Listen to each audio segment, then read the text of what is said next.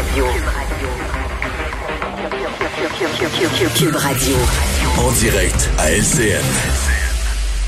On va retrouver notre collègue Mario Dumont dans les studios de Cube Radio. Mario, euh, une rencontre très importante, François Legault, qui rencontre son homologue euh, ontarien Doug Ford, et les deux se mettent d'accord pour demander davantage d'argent. Est-ce que euh, pensez-vous que c'est une force suffisante pour que Justin Trudeau dise oui?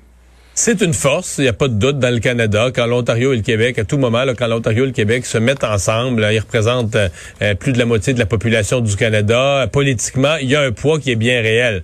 Maintenant, euh, c'est pas une exagération sur l'originalité. Demander plus de transferts à Ottawa en santé, on la connaît par cœur toute la chanson. Autrefois, Ottawa euh, payait 50% des dépenses en santé. Au fil des années, ça a glissé. Là, maintenant, ils sont rendus en bas de 25% euh, Et pourtant, Ottawa met toujours, c'est la loi fédérale sur la santé qui impose aux provinces toutes sortes de conditions. Et on voudrait que le fédéral... Et là, en plus, le fédéral, Justin Trudeau, qui a chialé contre les provinces. Ah, vous n'êtes pas bien occupé des CHSLD, des résidences de personnes âgées. La, la réponse est facile. Paye ta part. Que le fédéral paye sa part. Ceci dit, euh, l'appétit d'Ottawa pour dépenser davantage en santé, c'est pas de faire des provinces, c'est pas de faire des transferts, pardon, aux provinces, c'est de dépenser lui-même, c'est de mettre en place, M. Trudeau aimerait bien mettre en place un nouveau régime pan-canadien d'assurance médicaments. Donc, Justin Trudeau, euh, c'est pas qu'il faut le retenir de, il veut dépenser, il veut dépenser en santé, mais il veut le faire lui-même avec un programme canadien puis la feuille d'érable dessus et non pas des Alors que les provinces, demandent sans condition. Exactement. On veut de l'argent à dépenser sans condition. Donc oui, euh, donc à la question, oui, ça met une pression sur M. Trudeau quand l'Ontario et le Québec se liguent, mais je ne pense pas qu'il va obtenir gain de cause cette fois-ci pour des raisons politiques. Justin Trudeau a une autre, euh, euh, une autre destination. Agenda. Ouais. Euh, Montréal, bientôt peut-être euh, zone jaune aussi, comme les Québec, comme les Sherbrooke, comme la, les l'Outaouais ou Laval. Mais euh, on entendait hier le maire de Québec, lui qui était un peu déçu de sa population. Aujourd'hui, il était très inquiet quand on l'a entendu.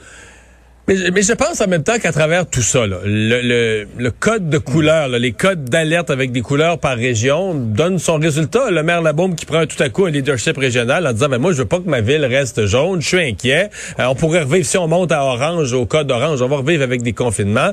Euh, ce midi, à l'émission, je recevais le maire de Sherbrooke, même message, de prendre le taureau par les cornes, dit nous, les cantons de l'Est, on veut pas rester au jaune longtemps, on veut revenir au vert, faut se discipliner.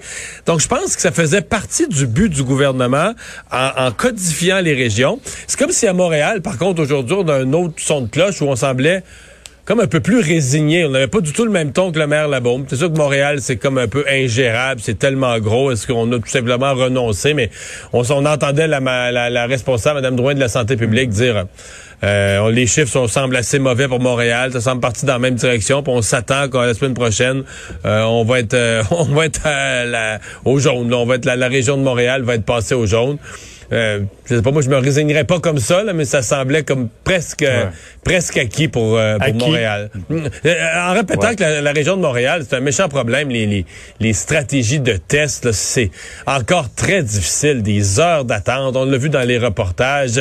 Euh, même aujourd'hui, on me parlait d'un des, des lieux de dépistage à Saint-Lambert. Il y avait plus de tests. Là. À mi-chemin dans la journée, on renvoyait les gens chez eux. On n'avait plus de tests. À d'autres endroits, on renvoie les gens chez eux parce que il y a trop de monde. des gens attendent deux heures. Mario, revenez cinq heures d'attente à Québec. Là. Cinq heures d'attente à Québec aujourd'hui, là aussi. Alors, c'est dans toutes les régions. On les teste. Les gens commencent à être un peu inquiets de cette euh, deuxième vague. Que penser maintenant du président des États-Unis qui, euh, en public, minimise l'effet de la COVID, mais en privé, dans une conversation avec le journaliste Woodward, euh, dit que c'est atroce qui s'en vient. Alors que chez nous, les premiers ministres sont tous très ouverts sur l'affaire. ouais. Ben, c'est parce que c'est très grave. Il y, a, deux problèmes. Le premier, c'est de pas dire la vérité à sa population. Puis on comprend qu'il y a une façon d'exprimer les choses pour ne pas créer de panique. Je pense que tous les leaders du monde ont travaillé là-dessus. Mhm. Mais de dire en privé, euh, le virus est très grave, il est mortel, etc. Euh, ça n'a rien à voir. Et, en privé, il disait, ça n'a rien à voir avec une grippe. C'est beaucoup plus grave, plus contagieux, contagieux dans l'air, etc. Et de dire le contraire, de dire à la population, ah, c'est juste comme une grippe. donc il faut pour tous les leaders du monde ont le devoir de ne pas créer de panique inutile, mais c'est parce que si tu ne donnes pas leur juste à ta population, comment tu peux demander à tes gens de, de, se comporter adéquatement, de bien gérer la, situation, de prendre les mesures sanitaires? Comment tu peux convaincre les gens de poser les bons gestes si tu leur fournis pas l'information complète sur ce qui les guette, sur ce qui les attend?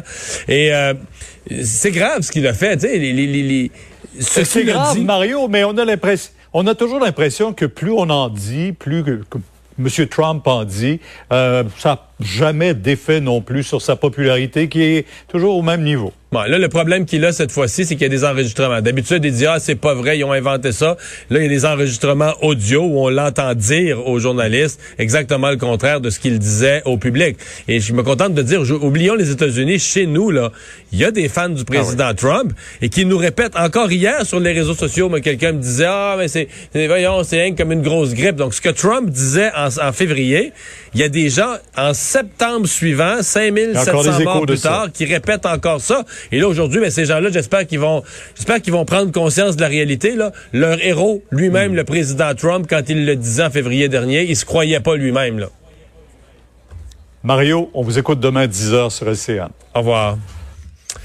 Alors Vincent, dans les choses qu'on retient de cette journée, une nouvelle qui vient de nous tomber dessus là, dans les dernières, dans la dernière heure, euh, l'organisme We Charity, devenu célèbre dans le scandale du, gouvernement Trudeau, eh bien l'organisme, euh, c'est fini. Ouais, il faut comprendre qu'il y aurait eu des conséquences hein, de ce scandale. Bill Morneau, ministre des Finances, qui avait euh, décidé de quitter, et là c'est We Charity carrément, donc une des, même, un organisme important qui moins connu au Québec qu'au Canada anglais, beaucoup moins en fait, mais très connu quand même dans, au Canada anglais.